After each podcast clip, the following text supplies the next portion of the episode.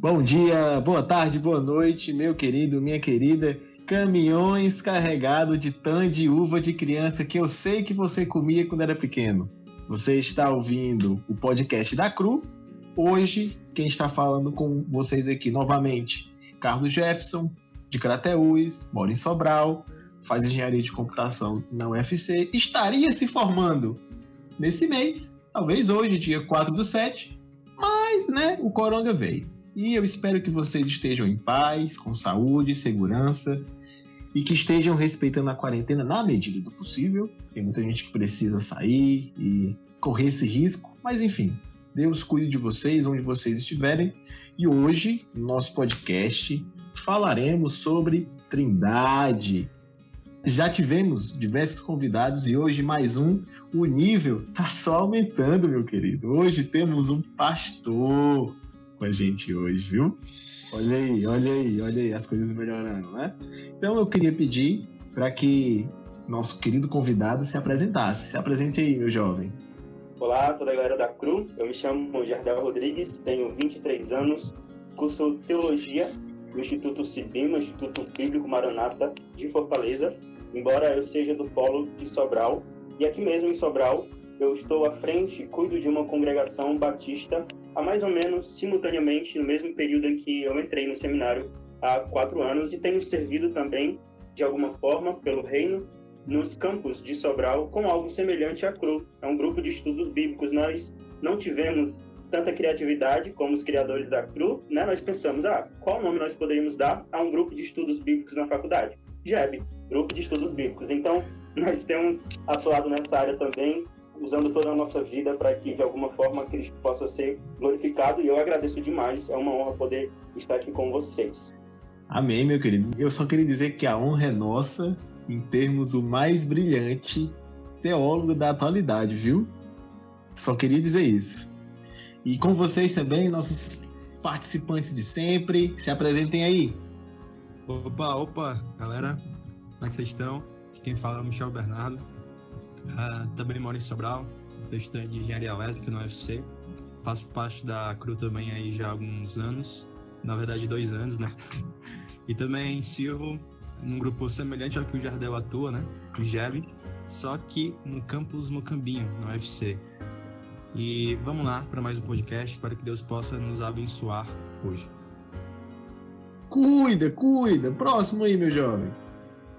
Eu sou Gideon Levi, Faço também engenharia de computação no UFC de Sobral, moro em Sobral, também conhecido como filho de pastor pelos meninos aqui, o mais judiado de todos, mas e... graças a Deus, né, por tudo isso, e que esse podcast possa ser muito abençoador para nós e também para vocês que estão ouvindo.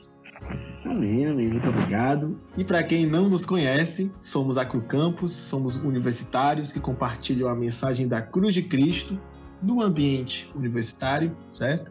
E se você quiser mais detalhes, nós temos aí nas descrições no YouTube, da vida, no, no Instagram, temos aí vários links e um dos principais é o cru.org, né, que tem todos os detalhes do, do, que a gente faz, de quem nós somos, assim, de forma mais, mais geral. E somos da Cru Campus em Sobral. E hoje iremos falar sobre Trindade, como eu falei no começo. Mas antes, Queria pedir para que alguém orasse para que a gente pudesse começar. Oremos. Santo Deus e Pai amado, Deus querido, Deus poderoso, nós estamos reunidos aqui, Pai, por meio deste serviço de internet, por esse meio aqui virtual.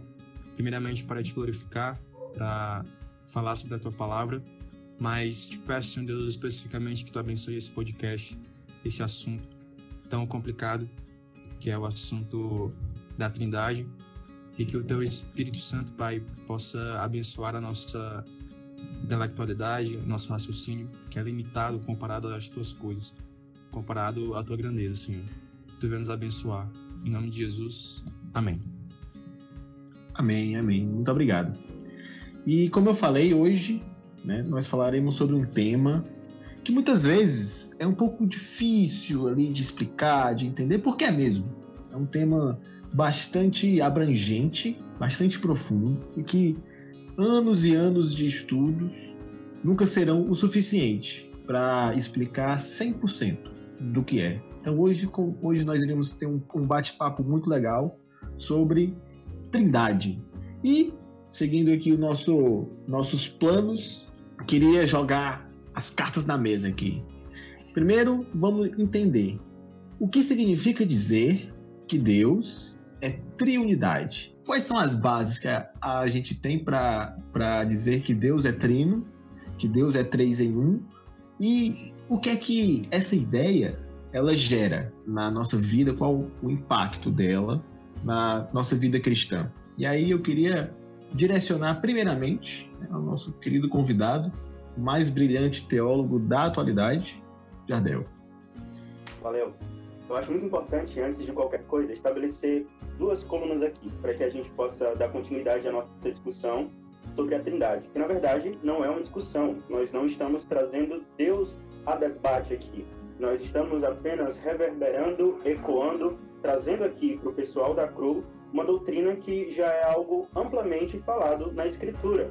Por mais que os termos técnicos usados posteriormente nós não possamos encontrar no cânon da Bíblia, no Novo e no Velho Testamento, é uma verdade universal de todos os crentes ortodoxos de todas as épocas. Então, a primeira coisa que eu gostaria de colocar aqui é que, para que nós possamos falar sobre a Trindade, é necessária muita humildade, porque nós não estamos lidando apenas com uma doutrina intelectual.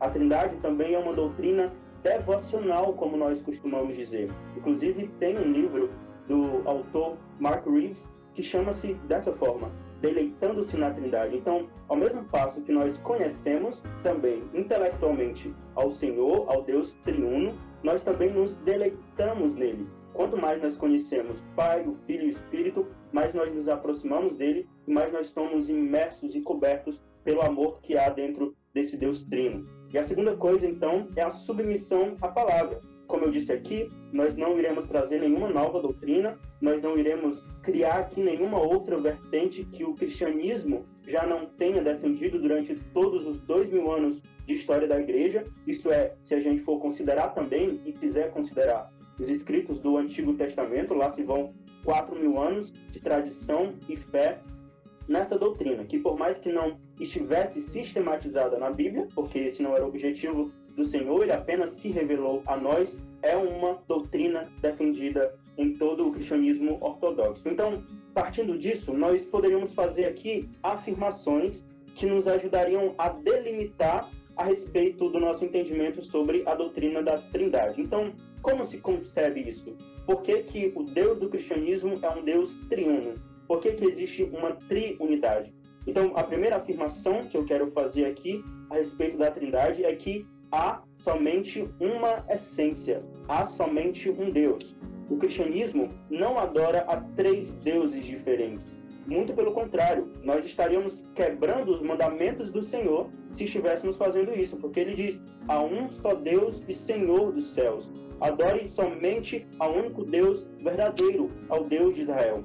Então, a expressão triunidade significa que Deus existe eternamente como três pessoas: Pai, Filho e Espírito Santo. E cada uma delas é plenamente Deus. E ainda assim existe um só Deus. Eu sei, vamos lá, com calma. Talvez eu esteja avançando um pouco demais aqui os pontos, mas eu quero estabelecer essa grande verdade central a respeito da Trindade. Deus sempre foi três pessoas. E eu já pegando aqui de Agostinho, que foi quem mais contribuiu a respeito dessa doutrina da Trindade, a ideia de usar a expressão pessoa talvez não seja o mais adequado para definir ao Senhor, mas essa expressão é usada para que a gente possa entender melhor. Então, basicamente, há somente uma essência, e essa essência, esse Deus, se revela para nós por meio de três pessoas: Pai, Filho e Espírito. Isso não quer dizer que um é menor do que o outro, muito pelo contrário. Tanto Pai, como Filho, como Espírito são plenamente Deus e merecem ser adorados tal como são, o único Deus. Só complementando, né? O que o Jardel falou basicamente foi, foi tipo o resumo desse podcast, né? Mas, sim, com certeza Deus, ele é um, né? É, a gente não adora três deuses. Isso aí já seria o, o triteísmo, que a gente vai falar mais pra frente. das heresias com relação à Trindade, mas só porque tem três pessoas da Trindade não quer dizer que Deus Pai é um terço de Deus, ou Pai e o Filho são dois terços de Deus. Como o próprio Jardão falou, Deus é um e Pai, Filho e Espírito Santo são as, digamos, três pessoas que compõem essa Trindade, são co-iguais e coexistem. Uma coisa também interessante que elas são iguais em substância, mas elas são diferentes em experiência. Como assim? Acredito que a única diferença entre esses membros da Trindade está na forma em que eles se relacionam tanto entre si como com a criação. Eles se relacionam entre si como? O filho está subordinado ao pai, mas ele é tão igual quanto o pai, e o espírito está subordinado ao filho e ao pai, mas também é inteiramente igual ao filho e o pai. E quanto à relação dele, deles com a, a criação, a gente pode ver claramente no plano da salvação, a gente vê que quem enviou o filho à terra foi o pai, o filho se fez homem, o filho que morreu na cruz, e no dia de Pentecostes, quem veio e batizou as pessoas ali naquele, naquele dia foi o Espírito Santo. Então a gente vê aí a, a relação entre eles mesmos e a relação com a criação. Mesmo assim, explicando, ainda essa forma tripessoal está muito além da nossa compreensão, né? Mesmo que a gente procure explicar, mesmo que a gente procure estudar mais e mais, ainda assim a gente não vai conseguir entender por completo. O que a gente precisa fazer é crer. É, mesmo depois de tudo que foi falado aqui na, no podcast, a gente ainda não vai poder compreender tudo sobre a Trindade, vai haver dúvidas, mas a gente tem que saber que a Trindade é um fato, com certeza, é algo lógico, é eterno com certeza incompreensível. Cara, realmente, é, como vocês dois falaram muito bem, resumiram no nosso podcast. E uma coisa é fato, Deus, ele, como o Jardel falou, né? Ele se revelou a nós e ele nos deu traços de quem, de quem ele é, né? O que ele quis revelar. E, cara, entender a Trindade vai é, é uma coisa muito difícil, porque Deus está muito além da nossa compreensão, né? E uma coisa interessante é que esse tema em específico, né, a palavra trindade em si, ela foi mais discutida não muito antigo, por exemplo. No, desde os, os antigos concílios, essa palavra vem sido trabalhada, vem sido discu discutida não, não no sentido de, de colocar em dúvida, mas conversada sobre, definida, estudada. Os reformadores já pegaram esse tema para ler, para estudar, já estava muito bem consolidado essa doutrina, né? Então, buscando sempre entender melhor como funciona o que o Levi falou, né? A economia da trindade, qual é o papel de cada um, o que significa isso, o que é que cada um faz, e aí, para não gerar né, falsas doutrinas, porque é muito fácil sair do mal entendimento da trindade falsas doutrinas. É muito fácil sair do mal entendimento de Deus como um todo falsas doutrinas. É tanto que hoje a gente vê muitas pessoas falando coisas absurdas, fazendo coisas absurdas com isso, né? E realmente entender primeiramente como Deus se revelou, o que Deus falou acerca de si mesmo é algo que exige muita humildade, porque tentar entender Deus nos coloca no nosso devido lugar, de que nós não somos nada e Ele é tudo. E só a partir daí é que poderemos entender um pouquinho melhor quem Deus realmente é, o que Ele faz. Então, nosso tema hoje é um, é um, é um tema muito bonito de se ver, porque a, a gente enxerga como Deus foi maravilhoso e como ele se revelou a nós de uma forma tão, tão graciosa, tão esplendorosa. E eu sinto isso, sabe, de, de ser abençoado por Deus e encontrar graça nele, pensando em como ele se revelou a nós, como um Deus triuno, como um Deus que é completo, é, é, é celso. Entendem não sei se vocês estão sentindo a mesma coisa que eu, mas é isso que eu sinto, sabe? Eu busco entender um Deus triuno. Exatamente. Uma das coisas que eu destaquei na minha primeira fala foi o fato de que a doutrina da Trindade não somente é uma doutrina que nós recebemos intelectualmente, mas que também traz amor ao nosso coração, porque a doutrina da Trindade, dentro daquilo que nós podemos entender, é onde nós mais conseguimos buscar aquilo que João descreve com a frase Deus é amor. Se Deus é amor, é porque Deus é um Deus triuno. É porque na eternidade Deus triuno já se relacionava entre si. É o que Agostinho vai chamar de o Deus em si mesmo. Por exemplo, lá em Gênesis capítulo 1, versículo 26, quando Deus olha lá para o abismo, né, para aquilo que não havia ainda, ele diz: "Passamos o homem a nossa imagem e semelhança". No caso, a criação já havia sido feita e ele diz: "Passamos o homem a nossa imagem e semelhança". Alguns vão dizer que esse versículo é um versículo fraco para provar a Trindade, mas lembrem-se, mais uma vez, o objetivo não é provar a Trindade. A Trindade é uma verdade bíblica. Os versículos que nós juntamos e compilamos aqui apenas servem para que nós, enquanto humanos, possamos entender a linguagem da Trindade. Então, Deus, na primeira vez em que ele se revela aos homens, ele mostra essa unidade dentro das três pessoas. Passamos e não farei o homem a imagem e semelhança. Algo ressaltar aqui é que o Senhor até poderia ter feito isso. Ele poderia muito bem, sendo um Deus único, dizer: farei o homem a imagem e semelhança mas a linguagem usada foi para que nós pudéssemos perceber alguma coisa. E sem dúvida, essa ideia que ele usou é para que nós possamos contemplar a Trindade. Eu acho interessante o que o José falou sobre a Bíblia não, não tentar provar a Trindade. Isso é verdade. Né? Ela não busca provar a Trindade. Ela já parte do pressuposto que a Trindade existe. Ela não tenta provar Deus. Ela parte do pressuposto de que Deus já existe. Outra coisa muito interessante foi que tu mencionou sobre a criação do homem. Quando Deus falou, façamos o homem à nossa imagem e semelhança. E acho interessante também que, como foi falado isso, no original, o nome de Deus ali está Elohim, né? Elohim já falando que o nome dele é plural, né? O Elohim é um nome plural ali, se referindo a Deus único e verdadeiro, um Deus único, mas se referindo também às três pessoas da Trindade. Então, não somente o texto passamos o homem, mas também o próprio, o próprio nome Deus, Elohim, já está no plural, indicando ali a trindade, né? Achei bastante interessante isso. Então, sabendo disso tudo, da importância do entendimento acerca da trindade, dos papéis, quem é Deus, como ele se revelou a nós e como ele nos formou, Daí surge um outro questionamento muito interessante, que é por que crer na Trindade? E aí essa eu direciono primeiro o nosso querido Michel. Bom, eu acho que nessa parte da nossa discussão sempre vai ser importante enfatizar a questão de manter a humildade, de manter a, mente sempre focada na palavra de Deus, né?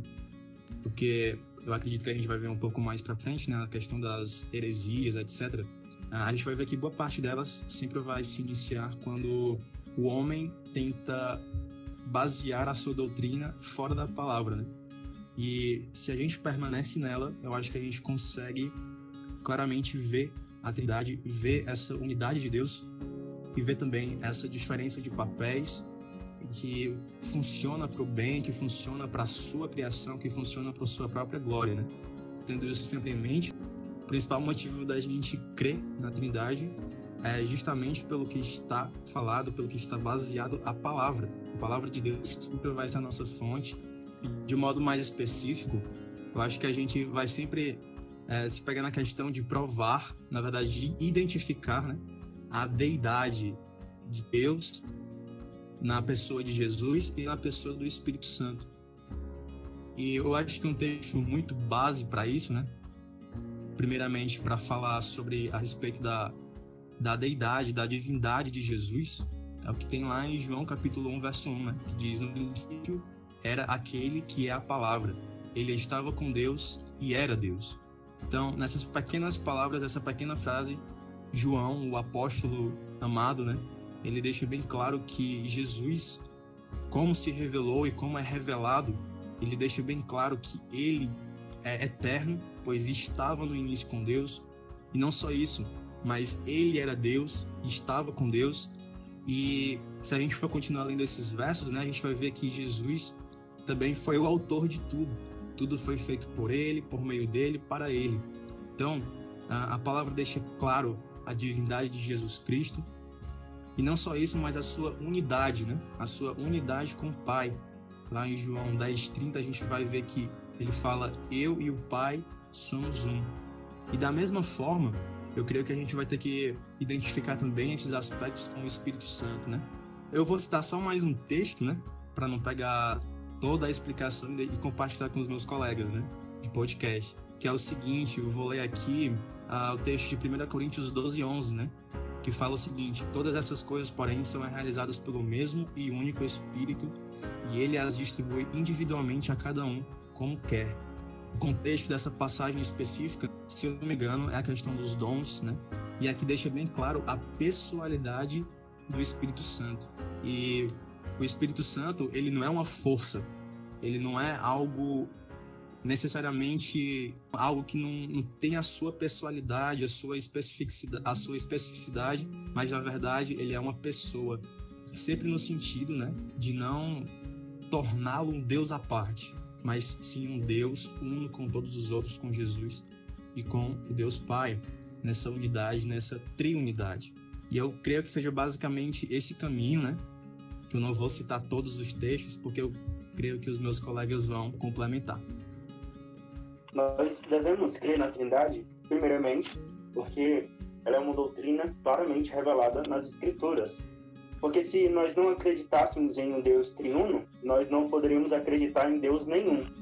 Porque no Antigo Testamento, Deus é mais amplamente revelado como sendo um Deus único. Nós já vimos uma citação do Antigo Testamento onde ele diz: adore somente um Deus, o Deus de Israel, ok? Então, quando nós vamos caminhando pela Bíblia, ainda no Antigo Testamento, nós vemos menções claras de uma outra divindade, por assim dizer. Aqui não dá para expressar, mas eu estou colocando aspas, ok? Em outra divindade. Porque nós chegamos em alguns livros proféticos e vemos os profetas tratando uma pessoa diferente daquele Deus que se revelou a Israel, que agora é o Espírito de Deus. E esse Espírito procede do Pai. Ele não é apenas uma força inanimada que só tem personalidade quando é ah, chamada pelo Pai, mas esse próprio Espírito tem vontade. A linguagem que a gente usa na teologia é volidade. Então, o Espírito tem vontade, ele tem emoções, porque ele se entristece. Isaías 63, 10 diz que o Espírito Santo do Senhor se entristeceu com a rebeldia do povo. Então, caminhando um pouco mais, então, nós vemos ainda em Salmos a ideia de que aquele Messias que o Deus de Israel havia prometido iria se manifestar em um dado momento na história e que esse Messias, esse ungido, também era Senhor. Ele era Senhor e Rei. E aqui a ideia de Senhor é a mesma usada para o Deus de Israel que havia se revelado lá no Egito, tirando o povo do, do Egito da opressão. Então, nós defendemos e devemos acreditar na doutrina da Trindade antes de qualquer coisa, porque ela é bíblica. Ou nós acreditamos em um Deus triuno, ou nós não acreditamos em nenhum Deus. Nós devemos acreditar também na doutrina da Trindade, porque ela nos revela muitas características daquilo que Deus é, ou de quem Deus é. Como, por exemplo, eu já citei isso na primeira fala, Deus é amor, porque ele, dentro de si mesmo, nas três pessoas do Deus triuno, já havia amor na eternidade passada. Não é aquela ideia de que Deus precisou criar a humanidade e precisou criar o homem para que ele pudesse derramar o seu amor. Deus nos convida a participar desse amor. Se o Senhor não tivesse nos criado, se o Senhor não tivesse feito a bela criação que nós contemplamos com os nossos olhos, ainda assim ele seria um Deus de amor, ele seria o próprio amor.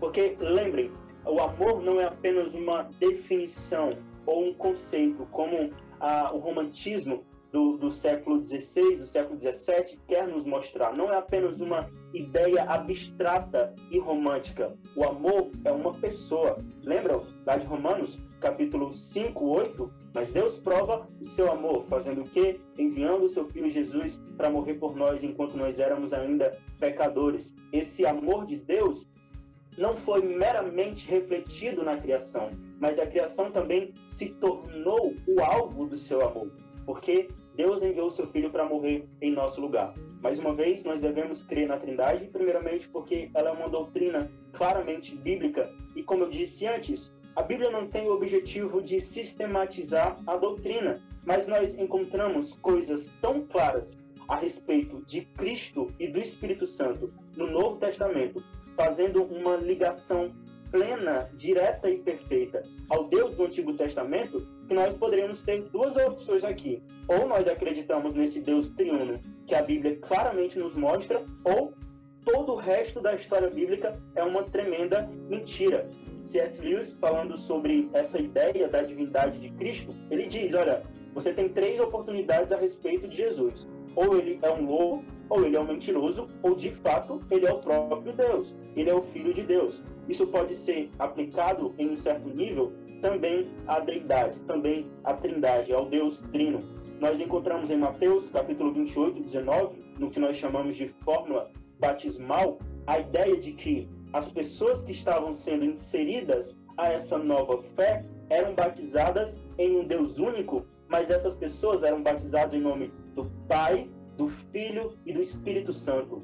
Três pessoas. Nós temos três pessoalidades aqui. O Deus é uno, o Deus é único, mas as pessoas que subsistem nessa essência plena são três. E todas essas três têm uma mesma vontade, têm uma mesma glória, têm o mesmo poder, a mesma graça, a mesma misericórdia.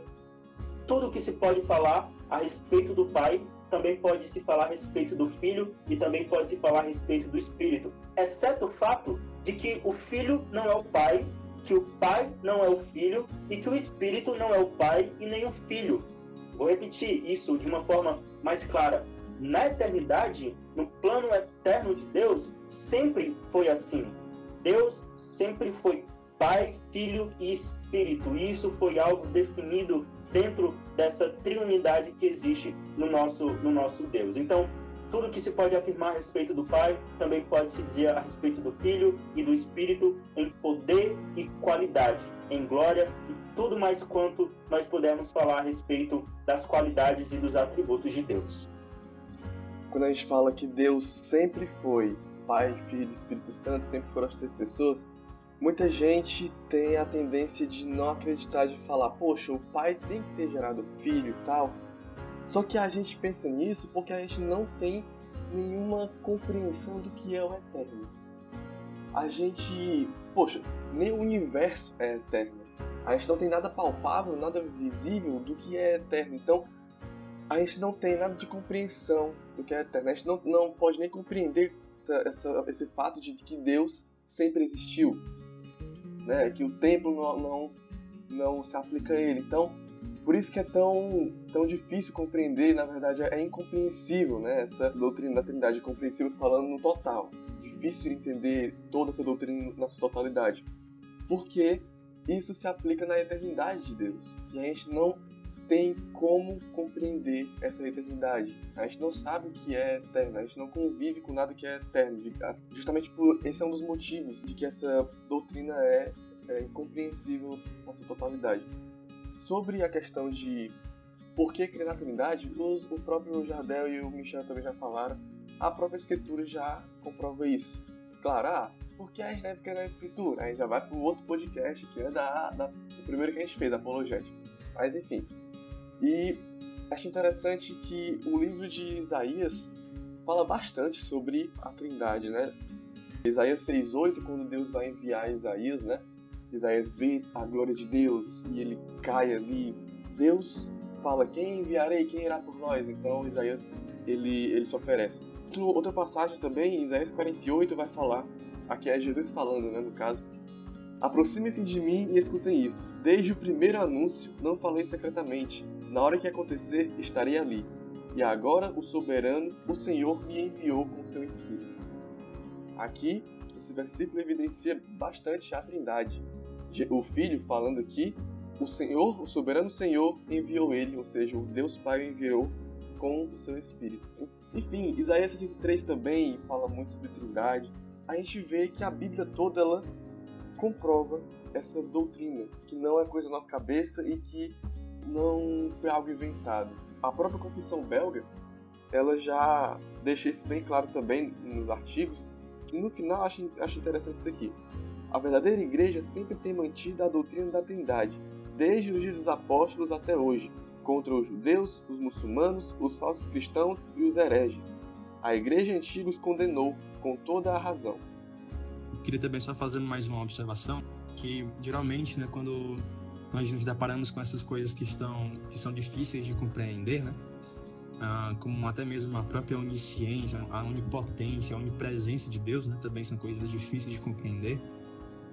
Ah, às vezes surgem, né, alguns questionamentos. Ah, mas então a sua fé ela é algo irracional, né? algo que ah, que se contradiz, né? Como Deus pode ser três e um? E na verdade, como já falei a respeito de crer, né? De por que crer na Trindade, a gente sempre precisa manter a nossa mente na palavra de Deus, né? Quando nós queremos é, usar como parâmetro a nossa razão, aquilo que é mais palpável para a gente, nós, nós vamos estar nos baseando em algo que por natureza, algo que por natureza já é imperfeito, algo que já é limitado, né? Quem, quem é o homem que não erra? Quem é o homem que, que não consegue admitir que é limitado? Quem é o cientista que, que não admite, que não consegue entender todos os mistérios do, do, do universo, né? E por aí vai, né? E algo interessante que o John Owen fala no seu livro, né? Seu livro a respeito da Trindade, Trindade provada na Bíblia. Ele fala que todo homem, quando se depara com uma verdade bíblica, uh, o que você tem que fazer nada mais é do que se render a essa verdade. Algo que, mesmo que pareça contra a razão, algo que pareça ilógico, mas que na verdade é um mistério que está acima da nossa compreensão, algo supra-racional, ainda assim, o que cabe ao homem é se render à revelação, é se render ao que está sendo dito por meio da palavra de Deus. Cara, profundo demais, não é? Acredito que por muitas vezes nossas falhas podem encobrir tamanho conhecimento e com essas falhas surgem as tão famosas heresias, né?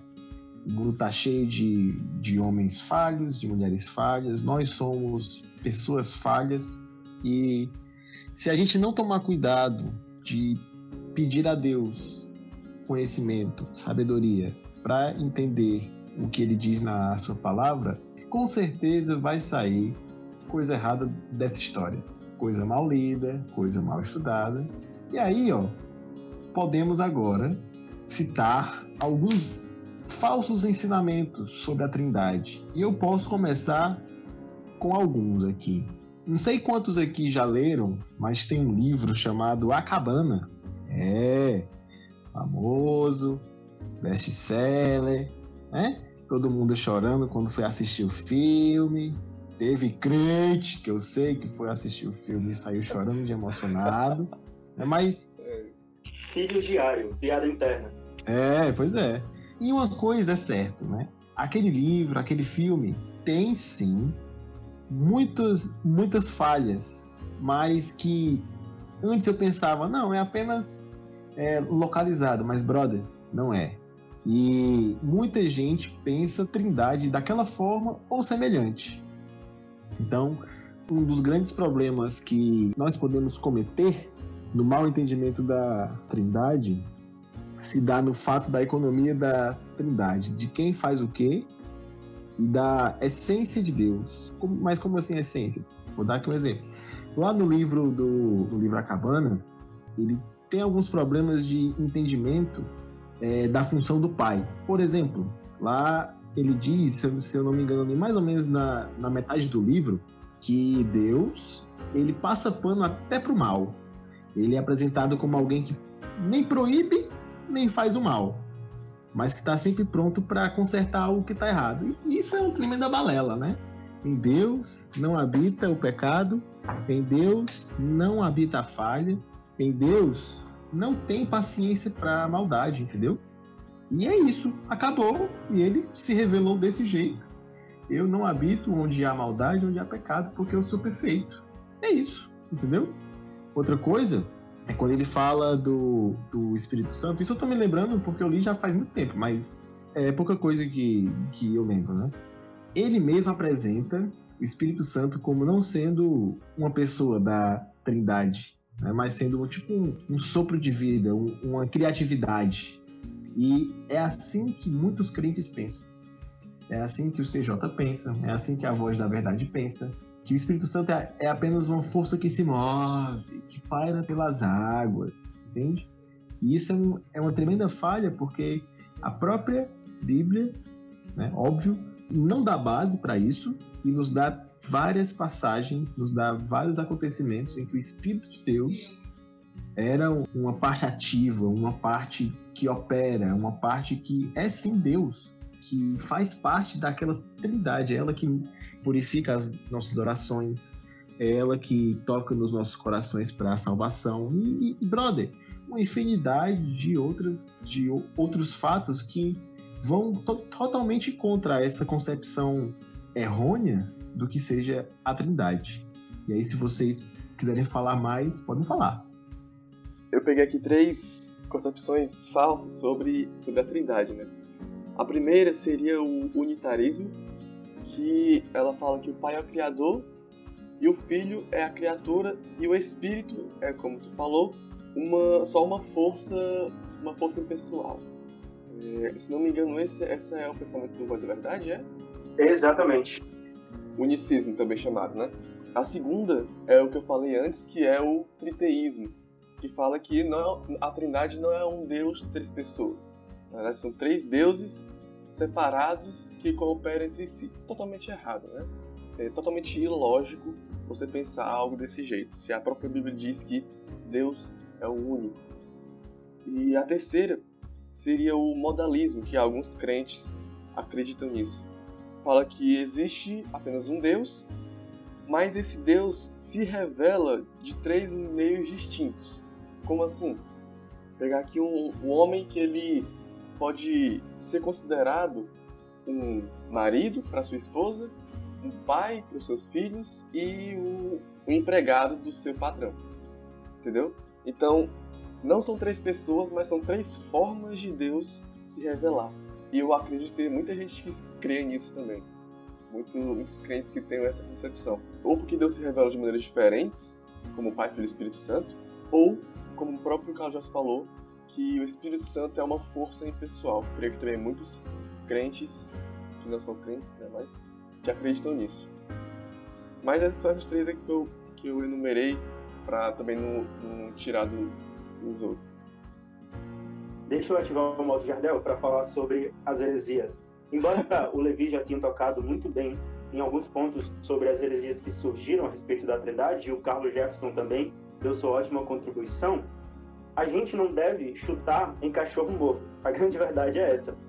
Paulo rejeitou, João rejeitou, nós temos ali o tratado da divindade de Cristo em João, no Evangelho. Ah, no princípio era o verbo, e o verbo era Deus, e o verbo estava com Deus, e o verbo, de repente, no versículo 12, 13 e 14, se torna o homem encarnado. Então ali, João já estava lidando com uma proto-heresia que iria surgir um pouco mais à frente, que era o gnosticismo. Então, para João, Jesus é Deus, tal como o Pai. Mas deixe-me adiantar aqui. A ideia do modalismo, como Levi ressaltou, é que é somente uma pessoa. É muito importante que tenha isso em mente. A ideia de que Deus se revela em três pessoas, sendo um único Deus, que é a diferença do triteísmo. No triteísmo, são apenas uma pessoa que se revela através de três deuses, né? Então pode parecer bagunçado, mas é exatamente esse o objetivo das heresias. Eu quero falar também sobre a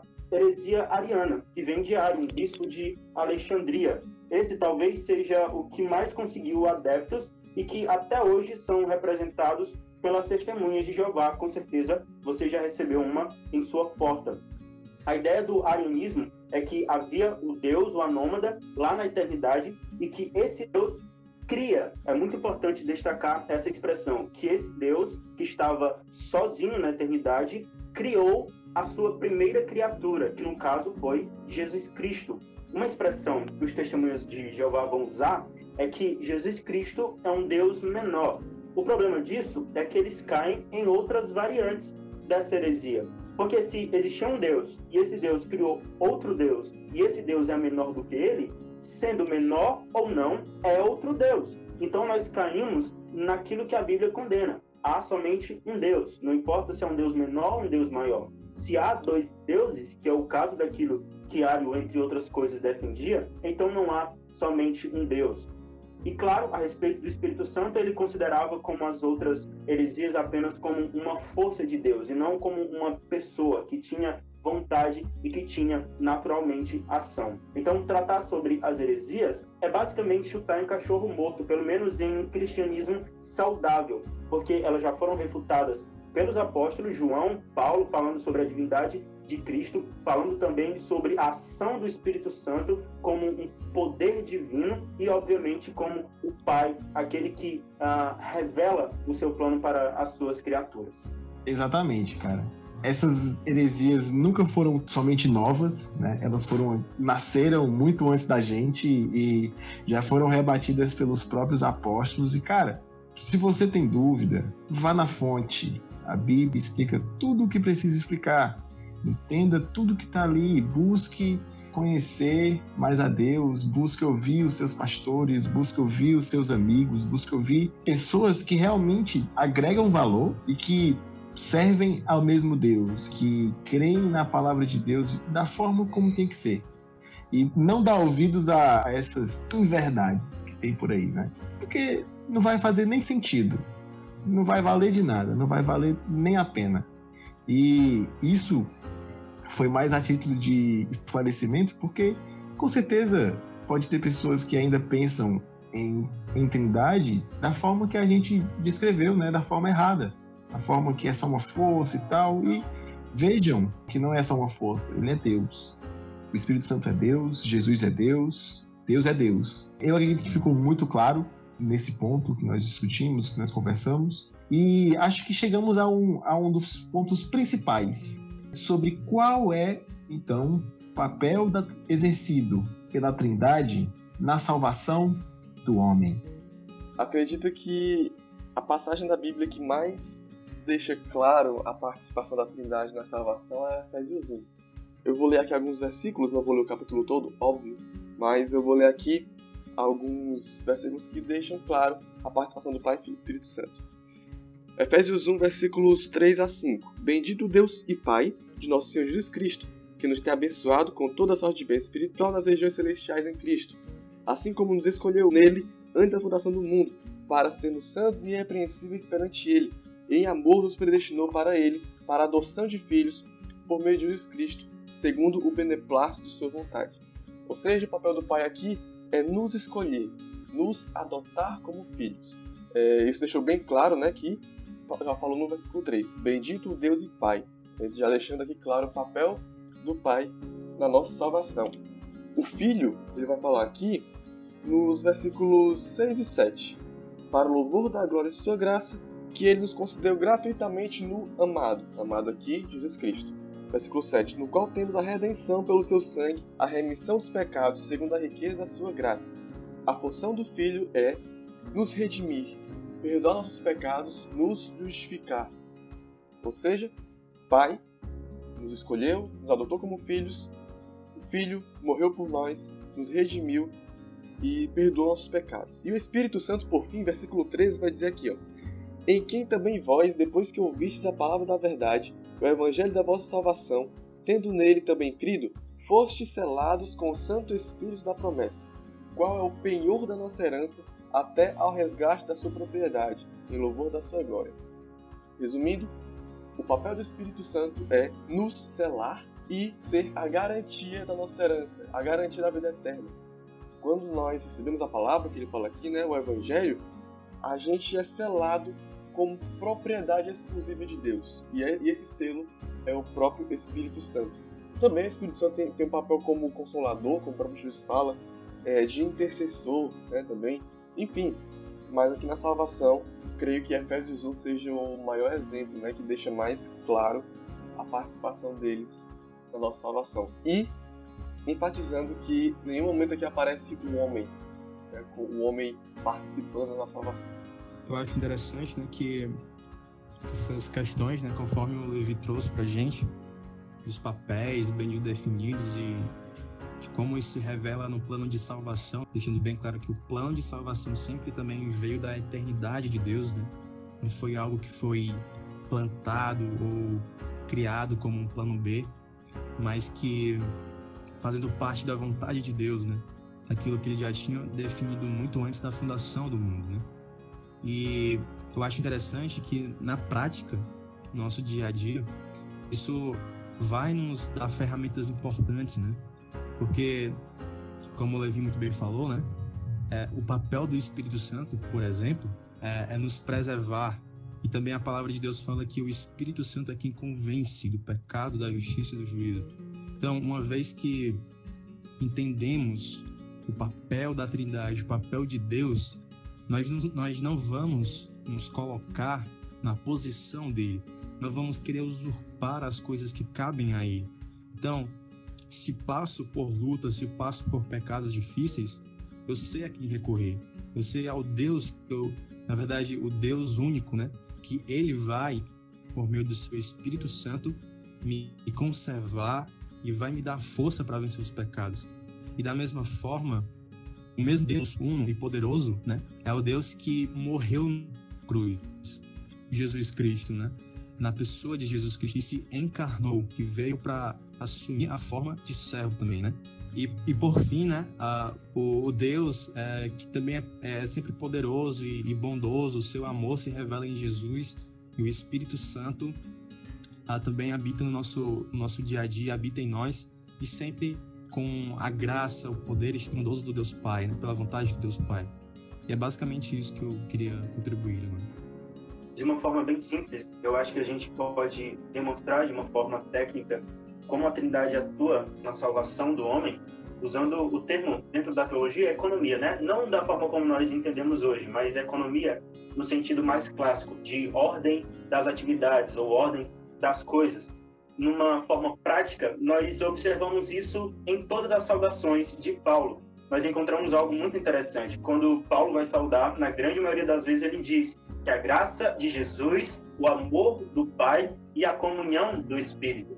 Paulo, basicamente aqui, além de defender a ideia de um Deus triuno, ele mostra a função de cada um. Por seu amor, Deus, o Pai, envia o seu Filho em amor para as criaturas caídas e arrependidas. Pela graça, Jesus morre na cruz em nosso lugar e o Espírito Santo, então, tem atividade, lembrando da nossa ideia de economia, né? A atividade de nos manter de pé. Existe uma doutrina extraordinária que é a perseverança dos santos. E, em um certo sentido, o Espírito Santo é aquele que é responsável por isso. Embora, muitas vezes na Escritura, a ideia de salvação parece e realmente está atrelada a toda a Trindade. Lá em Atos 28, a gente tem uma passagem até bem interessante que diz que Deus comprou a sua igreja com sangue. Peraí, Deus é Espírito. Como é que ele pode ter sangue? Então, você poderia responder, não, mas é porque Jesus veio em carne e morreu por nós. Ok, mas a palavra usada ali é o Deus se referindo ao Pai. Então, a pergunta é, como Deus pode ter derramado seu sangue? Aqui, então, nós encontramos da forma mais sublime a participação da Trindade dentro da salvação do homem. Então, o Pai é aquele que envia o Filho, o Filho é aquele que se coloca como o nosso Salvador, gracioso Salvador, e o Espírito é aquele que nos une, sendo aquele que é o eco do amor de Deus na eternidade, no Deus triuno. O Espírito, como Agostinho vai dizer, é exatamente a expressão exata daquilo que é o amor de Deus. O Espírito é gerado do Pai, ou melhor dizendo, deixa eu usar o termo correto, né, para que a gente não caia em nenhum problema, o Espírito é provém do Pai, o Espírito procede do Pai. E o Filho, então, nesse uh, furacão de amor, se doa para morrer em nosso lugar. Então, basicamente, O Pai é aquele que nos ama e enviou o seu Filho, e o fato de que o Pai foi quem enviou não significa que Jesus nos ame menos, porque ele veio aqui e pagou o preço por sua graça, e o Espírito hoje em dia, então, habita em nós para que esse plano seja concretizado na nossa vida terrena, histórica aqui, porque na eternidade o Senhor já venceu, o Senhor já está com o cetro governando o universo desde a eternidade passada e por toda a eternidade futura. Espero que com a conversa que nós tivemos hoje tenha ficado mais clara como é que como, como foi que Deus se revelou a nós, o que Deus nos mostrou como sendo Trindade, o que a Bíblia nos mostra como sendo Trindade, os termos que a gente falou aqui. E antes de encerrar o nosso podcast de hoje, eu queria deixar o convite de que vocês ouvintes, se tiverem alguma dúvida, sugestão, ou quiserem conversar, podem chegar no nosso Instagram, podem chegar nos nossos meios de contato, certo? Nosso Instagram é Cruz Sobral. Bem fácil, tá lá Cruz Sobral, vai ter lá as fotinhas do, do, que a gente já fez. Vai ter lá dizendo, é, é da UFC, Sobral e tal. Bem fácil, coloca lá Cruz Sobral que, que você vai achar, certo? Se quiser dar sugestões, mandar, sei lá, testemunhos de vida, se vocês quiserem interagir com a gente, pode falar com a gente lá, mandar recadinho, pode mandar, dizendo, ah, vocês são muito legais, cara, e tal. Pode, pode mandar esse tipo de coisa. Nós aceitamos, com muita humildade, tá? De coração aberto. E se vocês também quiserem nos conhecer melhor, reforço, temos a, o site cru.org e se você é de Sobral e está nos, nos escutando, há vários perfis dos grupos para-eclesiásticos que estão nas universidades, que o Jardel falou, o Levi falou também, que é o GEB, tem o GEB no Mocambinho, o GEB no IFCE, tem o GAP, que é o Grupo de Adoração ao Pai, lá na Medicina, na UFC também, tem o Sal e Luz na UVA, e temos nós, lá no campus do Mocambinho também. Temos aí o GAP do Luciano Feijão, do meu querido Jeremias, um grande abraço para você, meu querido. É isso aí. E um último aviso, se vocês quiserem ver é, os livros que foram falados aqui, algumas citações, nós vamos deixar os livros referenciados, certo? Listados aí, possivelmente no nosso canal do YouTube, então qualquer dúvida é só ir lá, só ver, vai estar tá lá tudo bem bonitinho. Levisão aí faz um ótimo trabalho, coloca até o link da Amazon. A Amazon patrocina nós. Então espero que tenha ficado tudo muito claro. Foi uma excelente conversa, pessoal. Muito obrigado, Jardel, pela sua disponibilidade, Levi, Brian, Michelzão. E estamos encerrando mais um podcast da CRU. Espero que vocês tenham gostado, que tenha ficado uma luz na cabeça de vocês. E eu queria pedir para que alguém pudesse orar por nós para encerrarmos. Oremos. Ó grande Deus triuno, aquele que era, que é e que há de vir, que se revelou por meio da tua santa palavra, que se revelou por meio do teu Filho Jesus Cristo e que se revelou por meio do teu Santo Espírito desde toda a eternidade. Nós te louvamos e bendizemos o teu santo nome e grande nome. Te pedimos, ó grande Deus, que tu possas abrir a nossa mente, o nosso coração, para que nós possamos deleitar-se em quem tu és. Que não seja apenas uma disciplina intelectual, ó Pai, porque na verdade o Senhor nos humilha verdadeiramente com todo este ser, com tudo aquilo que tu é. Então, nos ajuda a estarmos humilhados aos pés da cruz do teu filho Jesus, para que a gente possa então se deleitar com mais prazer e com mais verdade em ti, tu que és o Deus da verdade.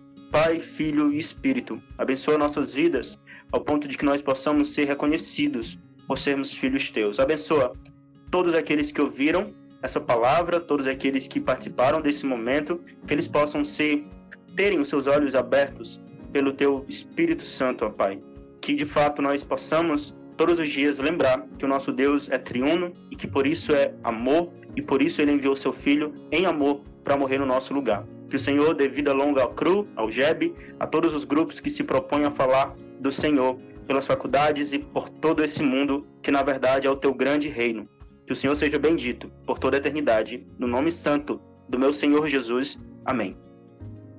Amém, amém. Muito obrigado a todos que estão nos escutando. Se você não, não escutou os podcasts anteriores, corre lá, pode escutar, estão todos muito bons. Deus abençoe a vida de vocês, que essa quarentena acabe logo, Deus proteja vocês e a nós. Beleza? Valeu, valeu. Valeu, falou e até mais. Valeu. Valeu!